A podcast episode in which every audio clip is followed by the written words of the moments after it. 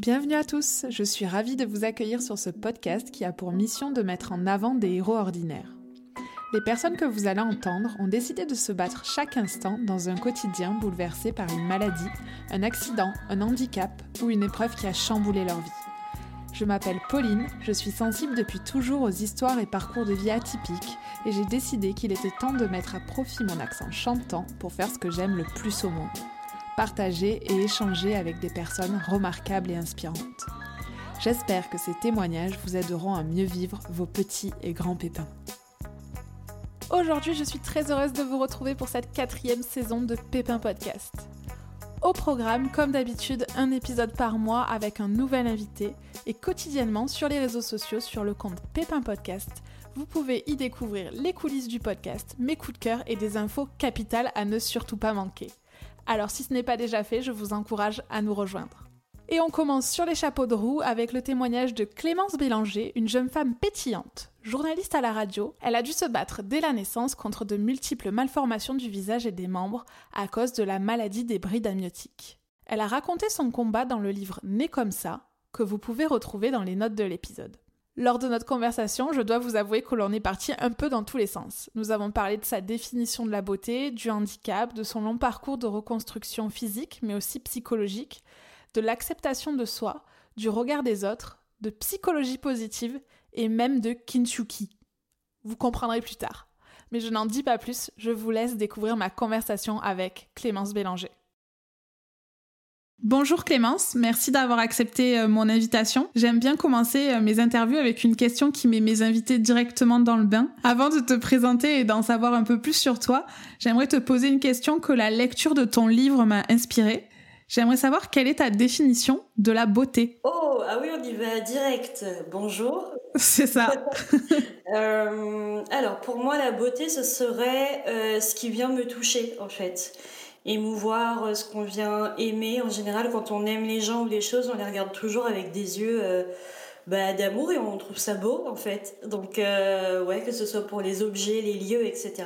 À partir du moment où ça vient nous toucher, toucher quelque chose euh, chez nous, c'est beau. Donc avant de poursuivre, est-ce que tu peux te présenter en quelques mots? Euh, Je m'appelle Clémence, j'ai 28 ans, j'ai commencé une carrière de journaliste à la radio qui a évolué ensuite euh, vers l'écriture et qui, euh, il y a deux ans, m'a amené à écrire ma propre histoire, mon autobiographie, donc euh, dans le livre Né comme ça que tu as lu il y a pas longtemps, je crois. C'est ça. Afin d'encore mieux te connaître, j'ai préparé quelques questions brise-glace. Alors, est-ce que tu peux me donner un chiffre entre 1 et 5 Euh, 1, du coup.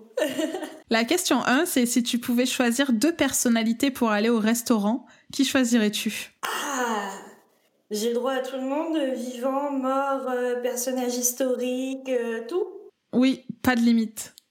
Je dirais Frédéric Lopez et euh, Florence Foresti. Euh, Frédéric Lopez parce que je trouve que c'est un des meilleurs intervieweurs euh, qu'on puisse avoir en France, dans le paysage télévisuel français.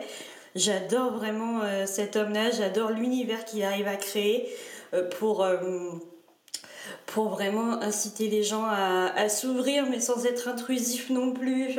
Il, il- manie vraiment cet exercice-là avec beaucoup de, bienveillance. Et, euh, et moi, c'est quelqu'un qui, qui m'inspire beaucoup. Et Florence Foresti, c'est plus pour le côté rigolade. Parce que Frédéric Lopez est très gentil, très bienveillant. Mais je pense que pour donner un peu de rythme, Florence Foresti, c'est une de, une de mes humoristes euh, préférées. Et j'ai jamais eu l'occasion de la rencontrer. Donc là, ça pourrait être l'occasion autour d'un resto.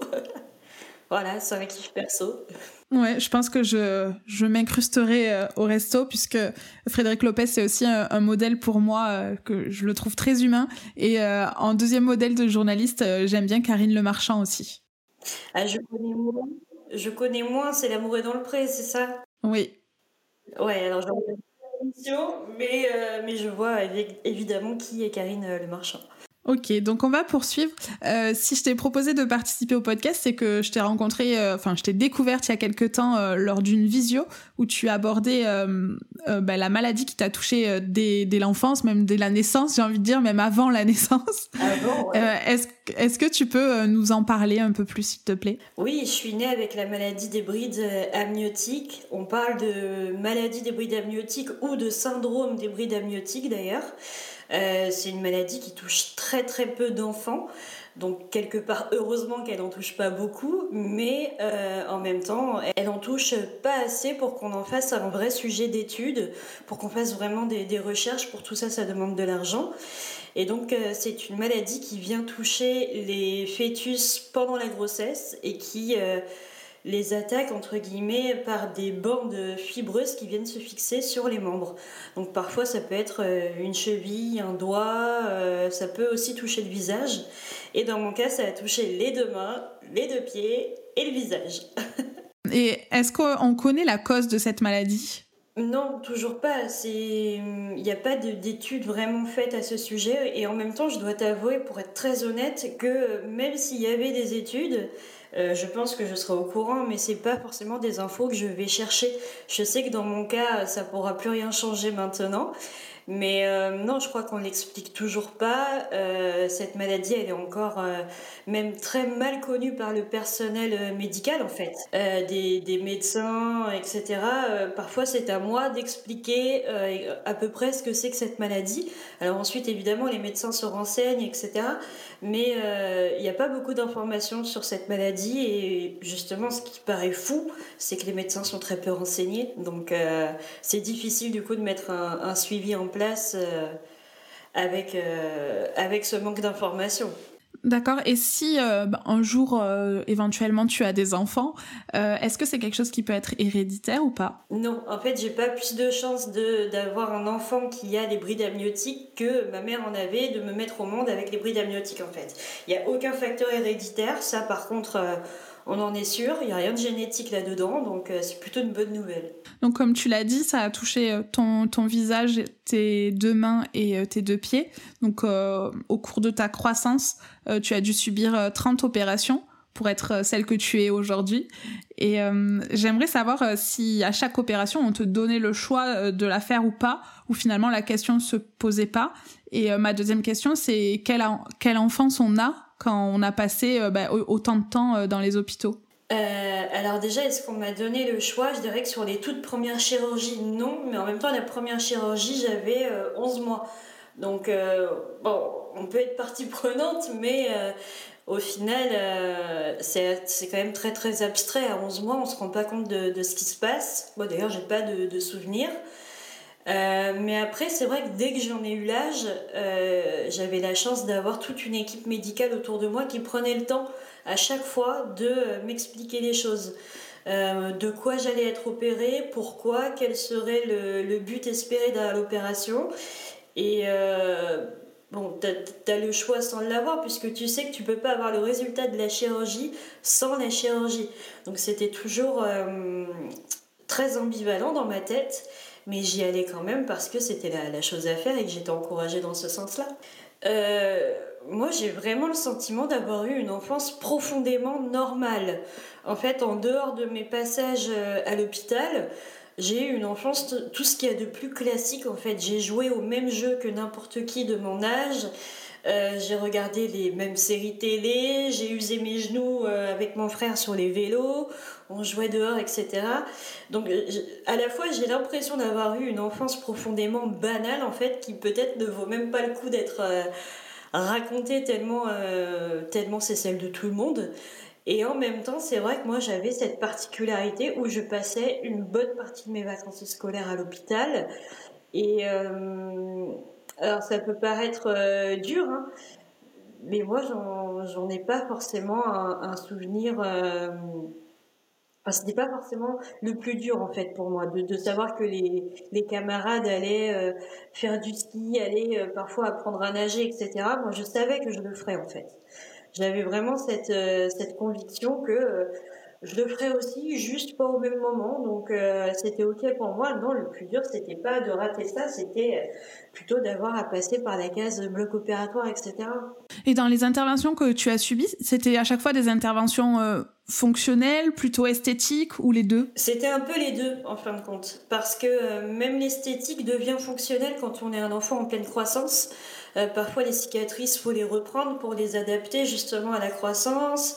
Euh, pour les rendre un peu plus esthétiques, mais aussi, euh, bien souvent, il y avait le côté euh, plus, plus souple. Enfin, je sais pas comment le traduire pour le manque d'émoldu, mais en fait, assouplir une cicatrice pour qu'elle devienne un peu moins douloureuse, un peu plus esthétique et qu'elle s'adapte en fait à, la croissance d'un enfant. Il y avait très souvent, c'était ça l'idée. Comment tu as vécu le fait de voir ton visage se transformer au fil des chirurgies? Est-ce que euh, du coup se pose la question de l'identité, de qui on est, ou ça ne changeait pas à chaque fois de façon assez radicale pour, euh, pour t'interroger sur ça? Euh, Ouais, si, c'est une question qui m'a qui est arrivée dans ma tête très tôt quand même, parce que c'est vrai que autant la chirurgie en elle-même venait changer mon visage, mais c'est surtout la première fois que je me voyais après une chirurgie qui était compliquée parce que pour le coup, il y a beaucoup d'hématomes, c'est très gonflé, et là, on, ne se reconnaît pas dans le miroir, clairement. Il euh, faut s'imaginer un peu comme si on venait de se faire tabasser dans la rue, un petit peu. Hein. On, est, sur un délire de cet esprit-là. Et, ça, c'était compliqué parce qu'en fait, je savais que euh, le temps ferait les choses, que mon visage allait dégonfler, retrouver ses couleurs. Euh, naturel.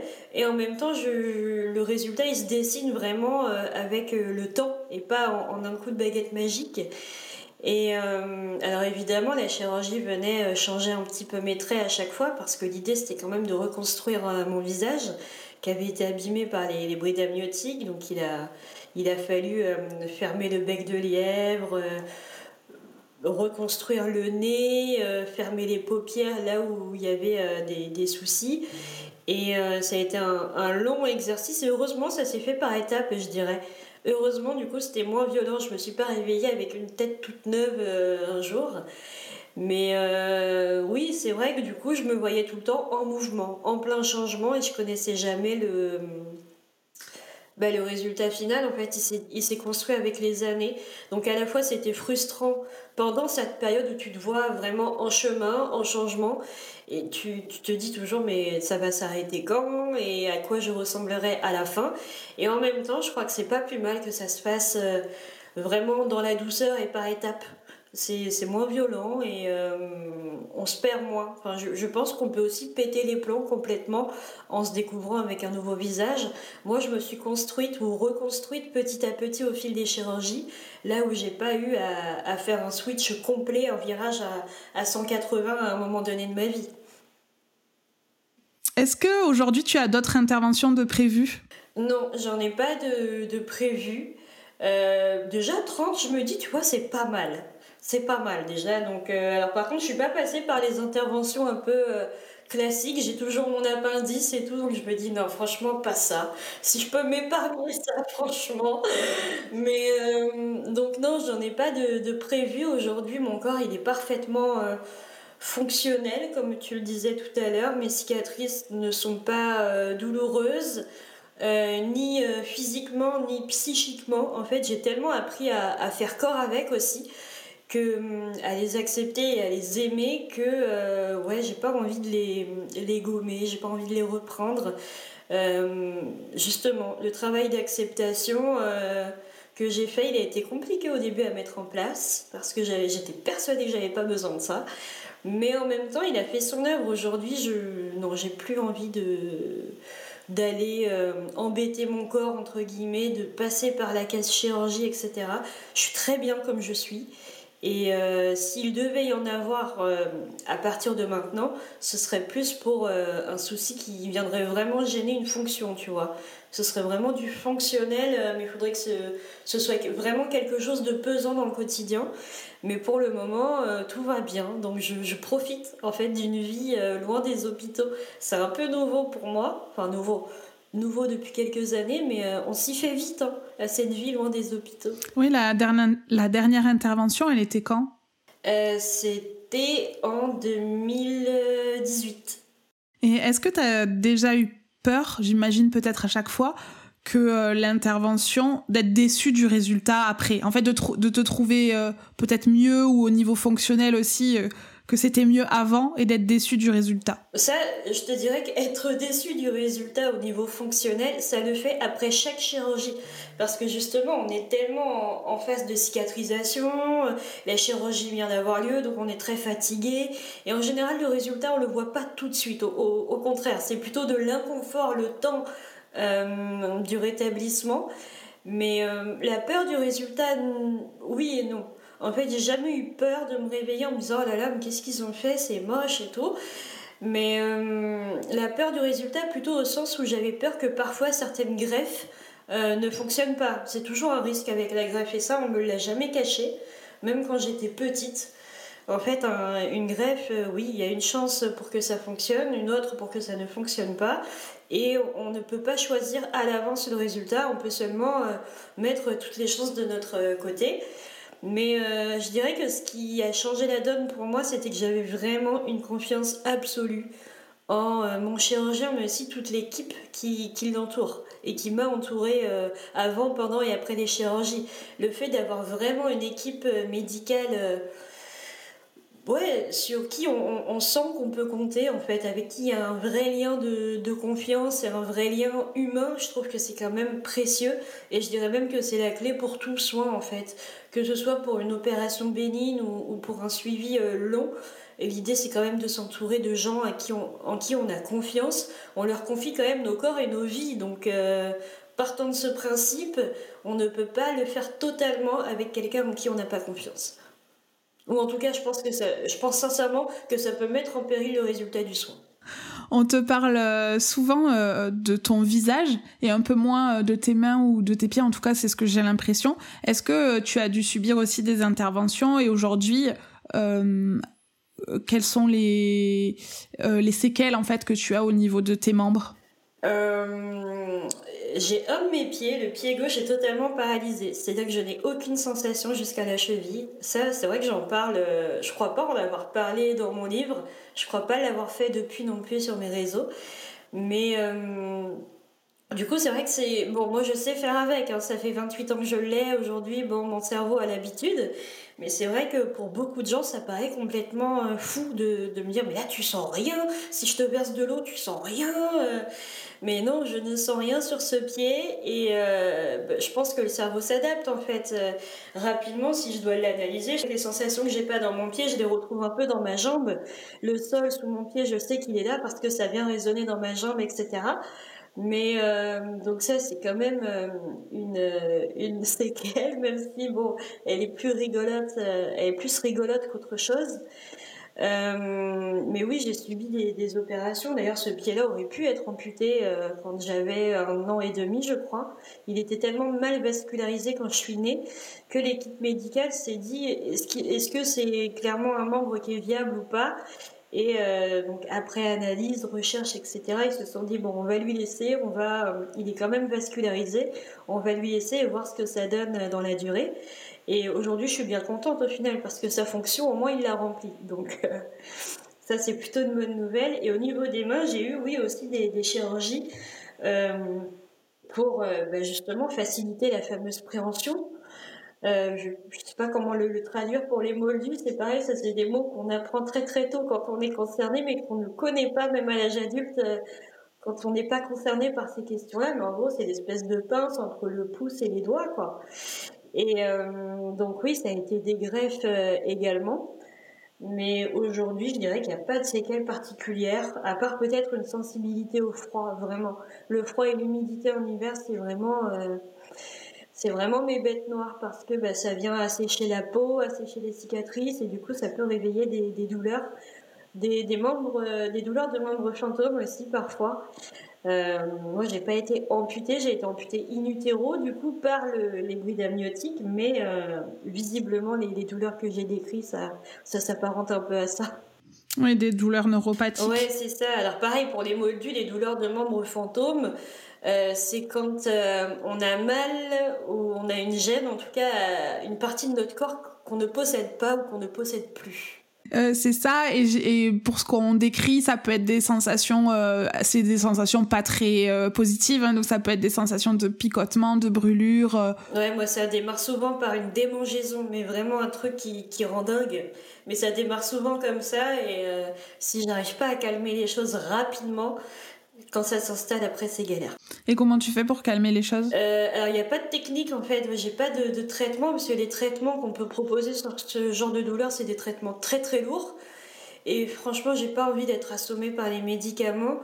Euh, moi j'essaie plutôt bah, d'éviter l'humidité, le froid en hiver, porter des gants. Euh, je suis quelqu'un qui prend pas mal de bains l'hiver aussi, l'idée c'est de réchauffer et de Ouais, en général, au bout d'un moment, ça finit par passer, ou alors je prends mon mal en patience, comme on dit, mais euh, moi, je dirais garder une peau bien hydratée et bien au chaud, euh, peu importe la saison, moi, c'est des choses qui m'aident.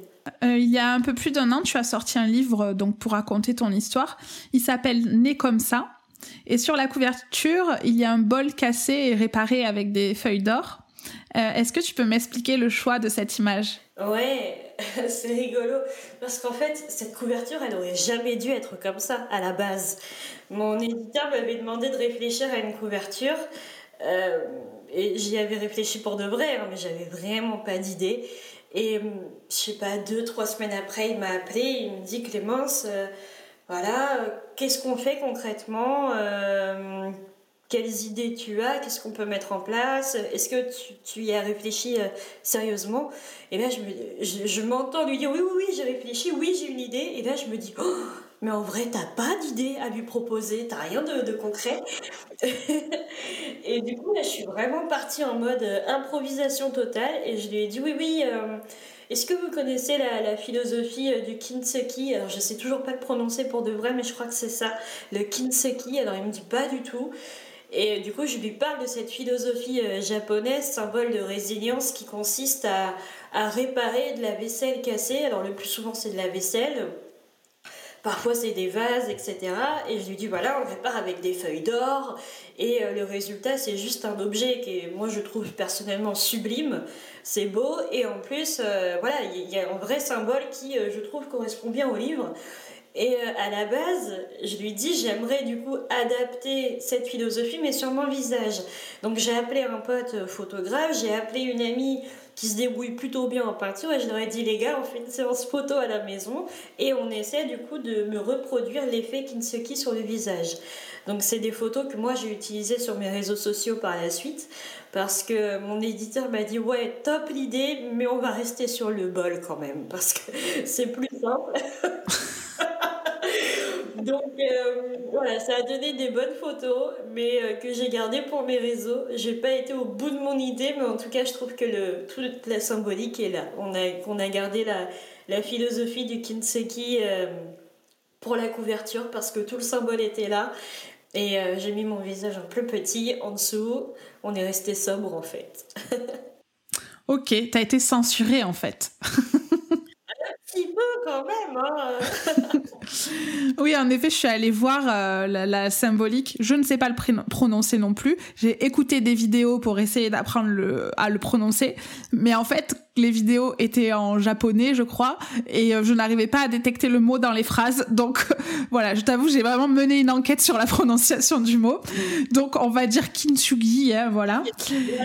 Et ce que j'ai retenu, c'est le fait que quand un objet est cassé, on ne cherche pas du tout à cacher, les imperfections. Au contraire, on vient les mettre en valeur pour sublimer l'objet. Donc euh, c'est vraiment euh, une image que j'ai adorée et je trouve que tu as très bien trouvé l'idée. Donc bravo pour ça le coup, en es témoin. J'ai pas fait exprès, ou alors j'ai juste eu l'idée de génie au bon moment. J'en sais rien. J'aime bien me raconter que j'ai eu une idée de génie au bon moment, pile au bon moment. Et c'est vraiment l'idée du podcast aussi, euh, de faire de sa différence une force en fait. Ben, c'est ça, en fait. Je trouvais que la symbolique était trop belle pour ne pas l'utiliser. Et, euh, et, même aujourd'hui, dans la déco euh, que j'ai à la maison, dans mon bureau, j'ai des objets un peu comme ça que j'ai essayé de, de recoller, de, de, dont j'ai essayé vraiment bah, de raconter l'histoire aussi au travers de leur fêlure. Et euh, au-delà du bel objet et de la jolie symbolique, voilà, ça fait une belle déco. Moi, j'aime beaucoup. Dans ton livre, tu dis que pendant des années, tu ne parlais jamais de ton handicap, euh, que c'était pas euh, un sujet. Enfin, en tout cas, euh, tu l'exprimais pas. Quel a été le déclic pour commencer à en parler? Bah, Déjà, dis-toi que quand j'étais enfant, je sais plus exactement jusqu'à quel âge, mais j'avais la certitude que si j'en parlais, ça allait se voir. Donc tu comprends un peu déjà le décalage qu'il y avait dans ma tête. Je pensais que ça ne se voyait pas tant que j'en parlais pas. c'est quand même assez fou, alors qu'en vrai, bon ben oui, j'ai des cicatrices euh, plein le visage, j'ai quand même des doigts amputés, donc ça se voit un peu, quoi. Et euh, ouais, je pense qu'en grandissant, je sais plus vraiment vers quel âge, mais euh, je savais au final que ça se voyait quand même puisque des gens me posaient des questions, mais euh, je, restais vraiment convaincue que moins euh, j'en parlais et moins j'en faisais un truc important, moins ça le serait pour les gens. Mais en fait, c'était l'inverse qui se passait. C'est qu'au final, quand tu fais de quelque chose un tabou, un tabou prend de plus en plus de place tant que tu ne le détaboutises pas. Ça se dit pas du tout détaboutiser. Je suis pas sûre. Voilà, ben, du coup, pour détaboutiser, il faut en parler. Eh ben, voilà. Mais en tout cas, le fait d'en parler permet vraiment de calmer les choses et de. Ben oui, de, répondre aux questions des autres et de, mieux vivre euh, ensemble en fait. Parce que vivre ensemble c'est bien, mais je crois que l'idée c'est quand même de, kiffer ensemble, de bien vivre ensemble. Et euh, ça passe vraiment par le fait ouais, d'aborder et de, de déconstruire, vraiment j'irais jusqu'à déconstruire les idées comme ça qu'on peut avoir. Euh, voilà, faut arriver à les démonter pièce par pièce et ça passe par beaucoup, beaucoup, beaucoup de, de discours. Aujourd'hui, j'en parle beaucoup et effectivement, plus j'en parle et moins euh, c'est un sujet de, de, questions, etc. Et, et moins. Euh, ouais, j'ai pas de chute à cette phrase. oui, tu reprends un peu le contrôle euh, de tout ça finalement je sais pas si je dirais le contrôle, parce que j'ai vraiment pas l'impression de, de, contrôler. Je sais aujourd'hui que ma différence, elle fait partie de moi, mais elle ne me définit pas. Et c'est clairement la peur que j'avais avant. J'avais peur qu'on me ça fasse de moi, euh, ouais, la, nana euh, qui euh, a des malformations, auxquelles on va accoler le nom de famille limite bride amniotique. non, moi j'avais envie de rester Clémence Bélanger et j'avais vraiment cette peur-là que si j'en parle ou si j'en parle trop ou pas de la bonne façon, ça vient de me définir. Alors qu'aujourd'hui, je, sais j'existe pour tout un tas de raisons et, euh, et ça ne me définit pas. En tout cas, je le vois aussi, même quand j'en parle euh, autour de moi avec les réseaux sociaux et tout, je, sais qu'on ne vient pas euh, s'abonner à mon compte pour ça non plus, tu vois. Donc. on vient pour le discours et la bonne humeur à la limite. ça, ça me va bien. Bon, en tout cas, euh, ton discours d'aujourd'hui, c'est le résultat de beaucoup d'années de réflexion et de travail euh, sur toi. Et, euh, et, si on doit parler quand même un petit peu bah, du négatif, même si c'est pas forcément négatif, à 21 ans, tu as fait un burn-out, un trop plein de tout, car tu avais serré les dents depuis le début, sans rien dire. Est-ce qu'il y a eu un élément déclencheur de ce mal-être? Mais surtout, qu'est-ce qui t'a aidé à en sortir? Un élément déclencheur, je dirais que c'était tellement un tout euh, la nuit blanche de trop, le... Tout aurait pu être déclencheur en fait. Euh, au point où j'en étais, euh, tout aurait pu être la, goutte d'eau, tu sais, qui fait vraiment casser le vase et qu'on recolle après avec de la colle d'or. Mais le déclencheur, ça a été quand même cette 30e chirurgie qui devait arriver et qui euh, s'annonçait particulièrement euh, complexe. Euh, il y avait une greffe, elle était vraiment pas garantie sur des tissus très cicatriciels. Ça me demandait quand même de prévoir deux à trois mois de convalescence. Là où moi, à 21 ans, j'avais qu'une envie après trois ans de, fac, c'était de mettre les pieds euh, dans, l'univers de la vie euh, professionnelle en fait. Moi, je faisais mes premiers pas, j'avais euh, des envies de faire une carrière dans la radio, c'est des métiers où, bon, il faut quand même s'investir dans ces carrières-là, tu vois. Et moi, j'étais vraiment j'étais vraiment à fond dedans, vraiment. J'étais là-dedans et je me disais, oh là là, perdre trois mois ou c'est une chirurgie de la bouche en plus. Donc je me disais euh, clairement, euh, ça va nécessiter euh, convalescence, mais aussi beaucoup, beaucoup de travail de diction, etc., pour essayer de retrouver toute cette mécanique de la radio qui, qui, fait qu'on a une voix, une diction, etc. Et en fait, concilier les deux, j'avais le, sentiment que ce serait clairement pas possible et que ça m'obligeait à faire un choix. Et pour la première fois de ma vie, je me suis dit clairement, ma, ma carrière devra passer après. Et ça, c'était un, choix qui était euh, vraiment euh, difficile pour moi, vraiment de faire passer ma santé en premier. C'était clairement, euh, ouais, j'étais pleine de rancœur, je, je, j'aurais voulu ne pas avoir à faire ce genre de choix en fait. Et, Ouais, clairement, j'ai pété les euh, deux mois avant cette chirurgie, je crois. Et ce qui m'a aidé ensuite, euh, bah, je dirais que c'était déjà d'accepter tout simplement que j'allais pas bien en fait. Déjà, c'est le premier pas. Comprendre qu'il y a un problème et aller le s'y confronter, c'est déjà salvateur là où avant j'avais clairement tendance à jouer l'autruche et euh, le problème était déjà là, hein. il était toujours aussi important, mais j'étais persuadée que si je ne le regardais pas, euh, un peu comme ma différence, hein, j'étais persuadée que si j'en parlais pas, si je m'en occupais pas, alors ça n'existait pas. Il n'y a que dans le monde des enfants qu'on peut, euh, qu'on peut avoir ce genre de, de mécanique mentale. mais en fait, oui, je crois que quand il y a des choses comme ça, ça demande beaucoup de courage de s'y confronter, mais c'est aussi le premier pas pour mettre en place des, des, petits pas, mais qui mènent du bon côté, parce que ça nous mène quand même vers un, un allègement, je pense, et un, ouais, un allègement, un apaisement général où euh, clairement j'ai fait la, la, plus belle des rencontres en me rencontrant pour de vrai. Mais ça passait quand même par euh, dépasser ce voile qui me faisait peur. Et est-ce que du coup tu as fait un suivi psychologique à ce moment-là? Qu'est-ce qui qu'est-ce que tu as mis en place euh, concrètement pour aller mieux? Alors le suivi psy, on m'en a parlé, mais j'y étais vraiment pas prête. Vraiment, c'est quelque chose que j'ai refusé. Aujourd'hui, franchement, je n'aurais pas du tout la même démarche. Mais à ce moment-là, j'étais beaucoup trop fière, j'avais trop de. trop d'ego, trop d'idées reçues aussi sur les psys. Euh, ce qui, clairement, euh, voilà, ça aurait pu être une solution. Mais euh, c'est quelque chose que j'ai fait après la démarche d'aller voir une psy, bien après. Mais à ce moment-là, en tout cas, ça aurait, été plutôt cool que j'y aille. Mais euh, j'ai choisi une autre voie, j'ai voulu me débrouiller toute seule. Donc j'avais un traitement euh, de mon médecin avec des anxiolytiques qui me permettaient vraiment de, m'assommer pour dormir la nuit. Et euh, ben, ce qui m'a aussi beaucoup aidé, c'est quand enfin la chirurgie est arrivée aussi. Du coup, j'étais libérée de, cette peur-là parce que passer au bloc, même même à cet âge-là, euh, c'était encore très très compliqué. Passer au bloc, c'est toujours une peur qui ravive, mais tous les souvenirs d'enfance, etc. Donc forcément, une fois l'étape passée, je voyais plus du, tout les choses euh, de la même manière.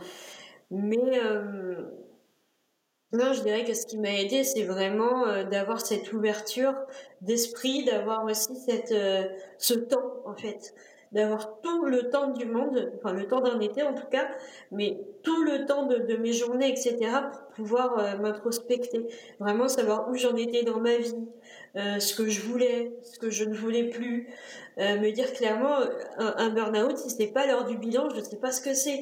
Clairement, on va faire une bonne mise à jour de Clémence. La 2.0, elle ne fera pas les mêmes erreurs. Et euh, ça m'a vraiment ouais, permis de me reconstruire. En tout cas, je dirais, euh, il y avait eu la reconstruction euh, physique. Et là, ça m'a vraiment permis de me reconstruire de manière psychique. Avec tout ce chemin chirurgical qui avait été le mien avant, où clairement, je me suis pas interrogée sur ces questions-là. Moi, je, disais toujours oui, oui, ça va, oui, oui, ça va mais parce que j'avais pas envie de, de m'entendre dire aussi que ça n'allait pas de temps en temps. Et j'avais toutes les raisons du monde que ça n'aille pas.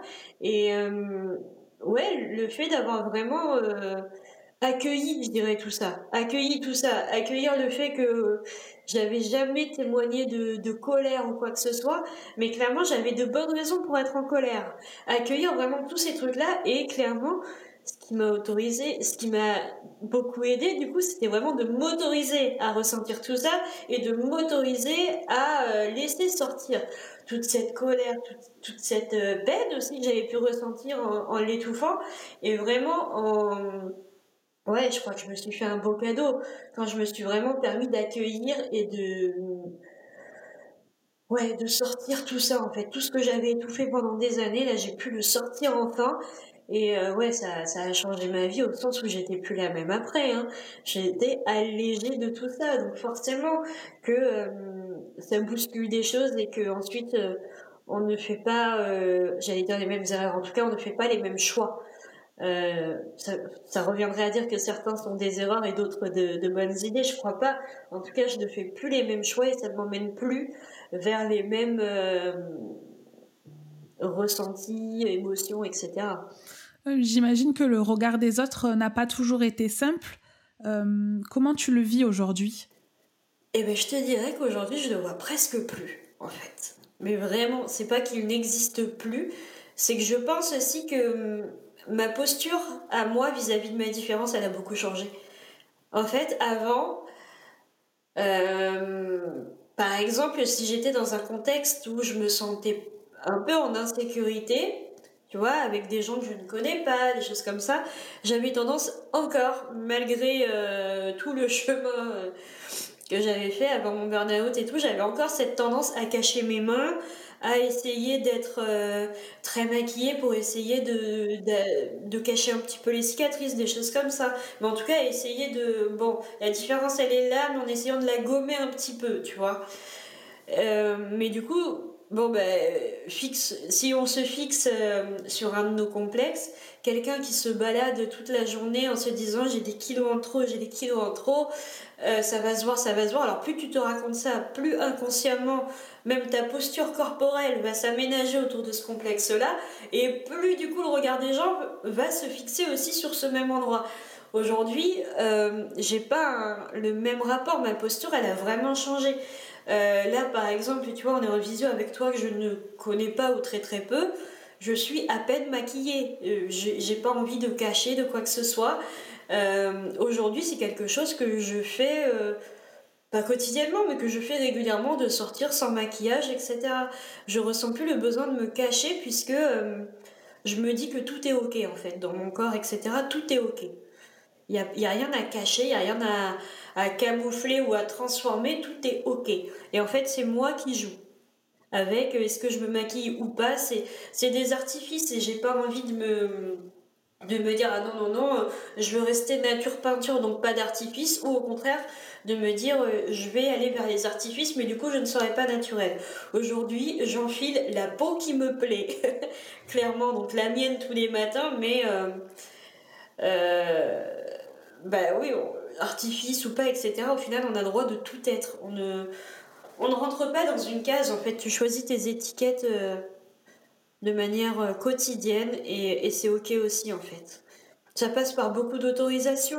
Ça peut paraître euh, très perché ce que je dis, mais je dirais que pour moi, c'est vraiment ce qui a fait toute la différence.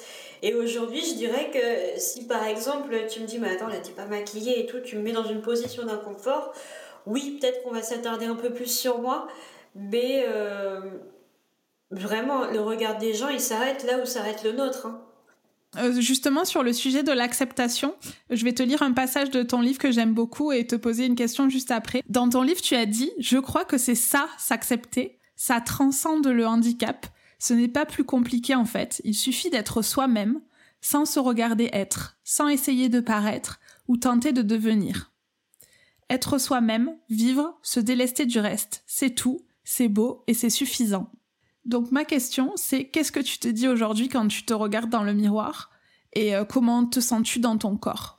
Qu'est-ce que je me dis aujourd'hui quand je me regarde dans le miroir? Ben, En tout cas, ce qui a beaucoup changé dans ma posture, c'est qu'avant, j'étais dans un, un contrôle quelque part. Est-ce que ça c'est ok? Est-ce que euh, le maquillage par exemple, ah ben, ça coulait un peu? Est-ce que, tu vois, j'étais vraiment dans une vérification permanente de mon reflet. Et euh, ben, du coup, ça te demande une énergie de dingue. Je, moi, j'ai vraiment vécu les, les, deux côtés. Et être tout le temps en train de se vérifier, c'est vraiment très énergivore. Et j'ai essayé l'autre versant, c'est-à-dire je ne me flique plus, clairement, je ne vais pas devenir mon propre flic, je me laisse vivre et euh, on va voir ce que ça donne. Et c'est vraiment d'avoir testé les deux versants, je me suis dit, il faut vraiment lâcher le contrôle, ça sert à rien de se, de se regarder être en permanence, ça sert à rien. Euh, c'est juste euh, fatigant, c'est en plus un espace dans lequel on vient tout le temps se dire, bah là là c'était pas bien, là c'était pas assez, là je suis pas ceci, là je suis pas cela. Et euh, être tout le temps en train de se fliquer, moi c'est quelque chose que j'ai fait pendant des années, je me rendais pas compte. Hein. Je me rendais vraiment pas compte de tout ce que ça venait générer. Mais euh, c'est accepter, ouais, je crois que c'est ça, c'est arrêter de, de, vouloir à tout prix avoir l'air d'eux. Il, suffit d'être en fait. Et on a l'air de ce qu'on est. Et, et, la plupart du temps, c'est carrément ok du moment qu'on est ok nous avec nous-mêmes. Ça sert à rien de vouloir devenir les autres. Euh, je crois que c'était Oscar Wilde qui disait ne, ne cherchez pas à être les autres, en gros, ils sont déjà pris. Alors il le disait mieux que ça hein, dans la, citation, mais euh, il avait raison. Je crois qu'il faut déjà s'incarner dans tout ce qu'on est et ça c'est beau en fait. Ça c'est beau ça c'est inspirant et, et, et, ça ça rend euh, vivant ça rend heureux et euh, ouais arrêter les espaces de, de, contrôle en fait de soi-même. On n'a pas besoin de se contrôler on a besoin de vivre. Et euh, vraiment changer cette posture là elle a été mais d'une magie incroyable. Vraiment et est-ce que selon toi, aujourd'hui, le handicap, il t'apporte un truc en plus, tu dirais? Euh, J'ai revu, il y a plein de mots comme ça, où clairement j'ai revu la définition de ce que je m'en faisais. Et euh, le handicap, pour moi, dans ma tête avant, tu vois, il avait une connotation très négative. Parce que parfois la société te renvoie à ce truc négatif, voilà. Sais, quand tu. Moi, j'ai vu plusieurs fois, et si je m'en souviens, c'est parce que c'est venu me toucher dans un truc qui était euh, souffrant. C'est parfois, euh, j'ai vu des gens regarder leurs potes euh, un peu un peu empotés, tu vois, il y a une espèce d'handicapé. Et moi, c'est des mots où je me suis dit, mais c'est pas possible qu'ils soient utilisés comme ça, en fait. C'est pas possible que ça devienne une insulte. C'est pas possible. Donc, comment est-ce que tu veux t'approprier un mot qui, bon, te, définit d'une certaine manière, ou en tout cas dans une partie de toi-même, alors qu'il peut être connoté de manière aussi négative dans la société. C'est quelque chose qui était impossible pour moi, et du coup, vraiment, revoir la définition que moi je donnais à ce mot-là m'a aidé. Aujourd'hui, oui, je sais que je porte un handicap, mais je ne dirais jamais que je suis handicapée. J'en suis pas capable. Mais pour moi, le handicap, il n'est ni positif ni négatif. C'est une opportunité en fait une opportunité et moi j'ai choisi d'en faire euh, bah, une opportunité pour être euh, bah, tout ce que je suis pleinement, peut-être me poser des questions euh, sur la vie un peu plus tôt que d'autres, ou peut-être que d'autres ne se poseront jamais, mais en tout cas c'est une opportunité pour s'incarner dans tout ce qu'on est. moi ça a été la mienne. Et, et, et j'ai oublié ta question, j'ai encore dévié, mais mais je te demandais si c'était un truc en plus, mais à, travers euh, tes mots, je comprends que euh, tu vois, on va dire ce qu'on appelle le handicap comme une différence, et que finalement une différence, euh, ça peut être tout à fait positif. D'ailleurs, aujourd'hui, être différent, c'est plutôt une chance. Mais en fait, j'en fais pas un, outil de, de, comparaison de mon handicap. Donc, c'est ni un truc en plus, ni un truc en moins. C'est un truc, tu vois. Et après, c'est dans ce qu'on en fait.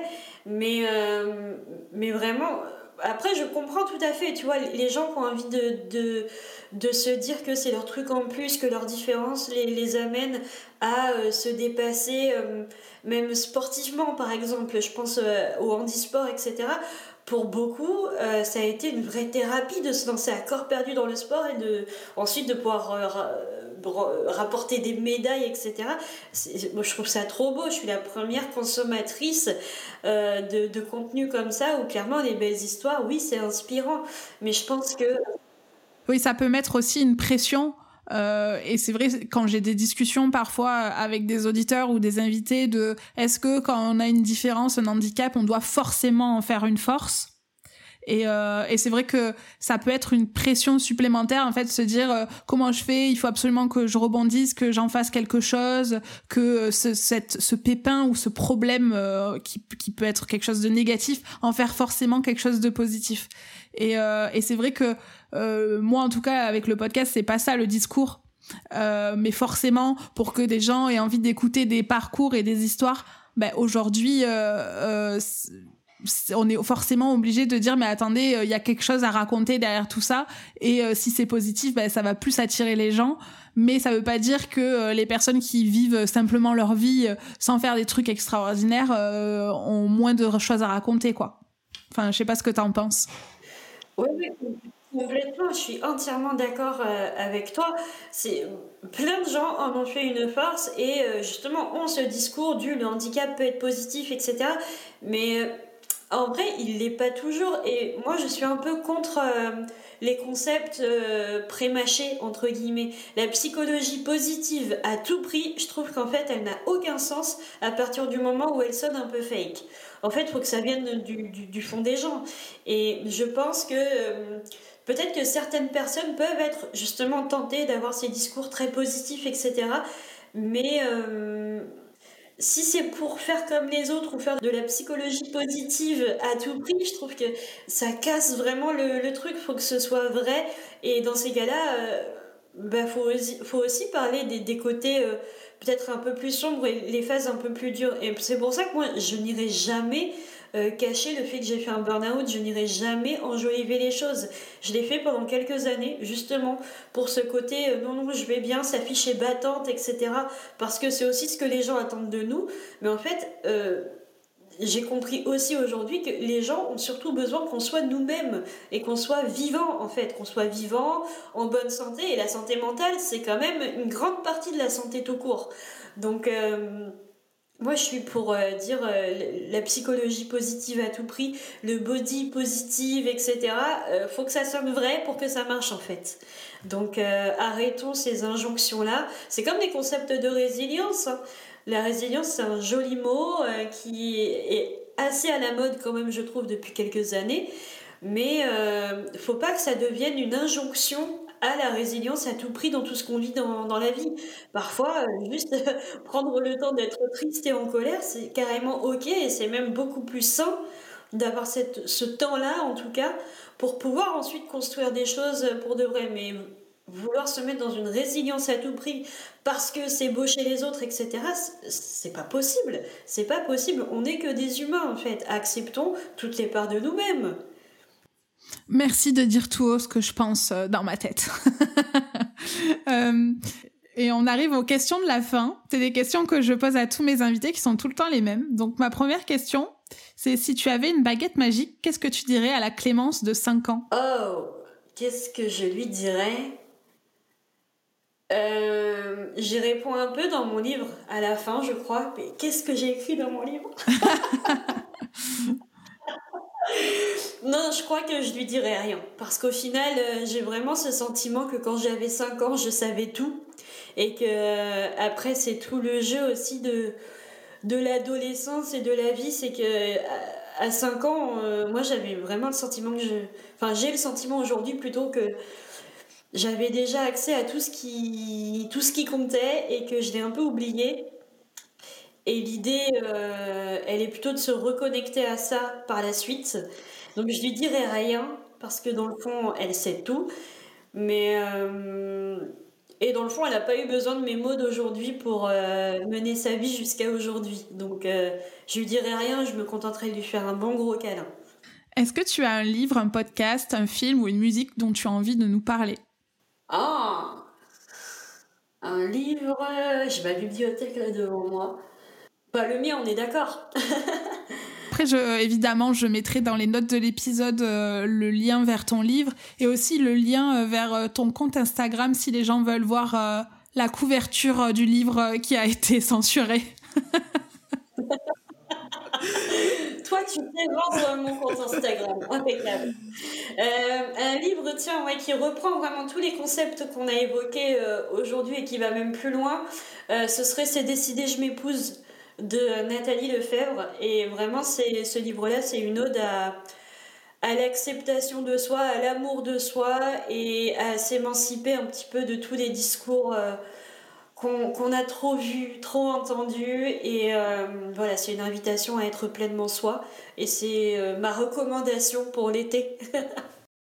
ok, j'irai voir ça de, de plus près, merci. est-ce que tu as une citation ou un mantra qui te motive au quotidien? Pas vraiment. Je te dirais plutôt que ce qui va me... Parce que l'idée d'une citation ou d'un mantra, c'est plutôt d'aller chercher euh, la motivation peut-être, ou des, des, choses un peu comme ça, quelque chose qui va nous calmer, nous apaiser quand on est plutôt en position d'inconfort. Moi, je dirais plutôt que j'ai des... J'essaie de visualiser des choses que j'ai envie de vivre. des objectifs, tu vois, pro, perso, etc. Ça passe plutôt. Moi, je suis quelqu'un de très visuel. Et ça passe plutôt par des visualisations, des choses comme ça, mais pas de mantra. Pour une fois, c'est pas les mots qui me servent.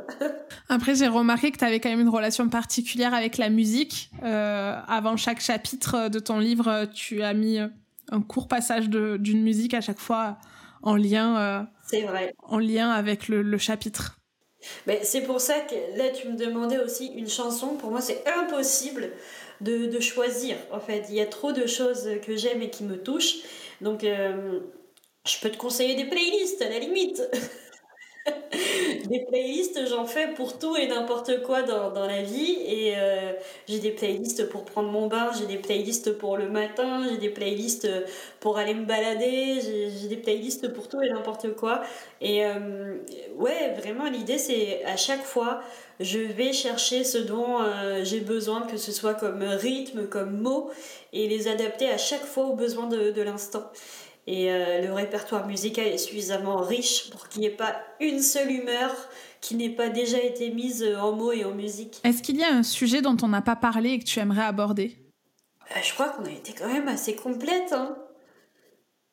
Je suis bavarde, alors on peut continuer des heures si tu veux, mais euh, non, je crois qu'on est bien.